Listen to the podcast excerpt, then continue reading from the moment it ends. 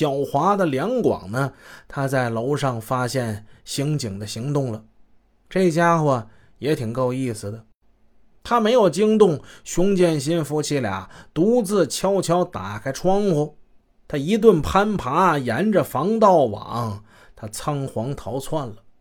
梁广逃走之后，很快就打电话给叶成坚、贺楠楠，说：“老大，你们别回来了。”熊建新公寓房已经被刑警给包围了，警告他们：“你们千万无论如何不能再回那儿了。”叶成坚、贺楠楠一见不好，当即分别逃往了香港与澳门。由于这告密的黄雄，他并不知道，他这姓李的老大李志坚真名叫叶成坚，而叶成坚跟贺楠楠逃跑之后呢，熊建新害怕报复。他不敢说出他们二人的真实身份，也使得这次漏网的叶成坚和贺楠楠能够在之后的几年里依然有机会继续的为非作歹。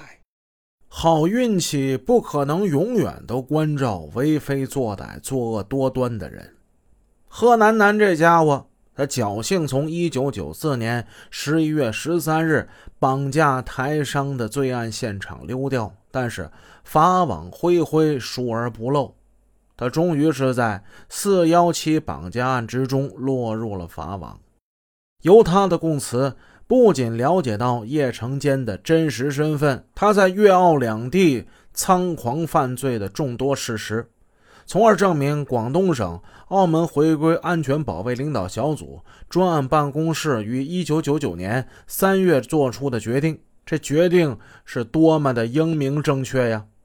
什么决定啊？这决定就是立即对叶成坚跨境暴力犯罪团伙立案侦查，尽快将其彻底摧毁。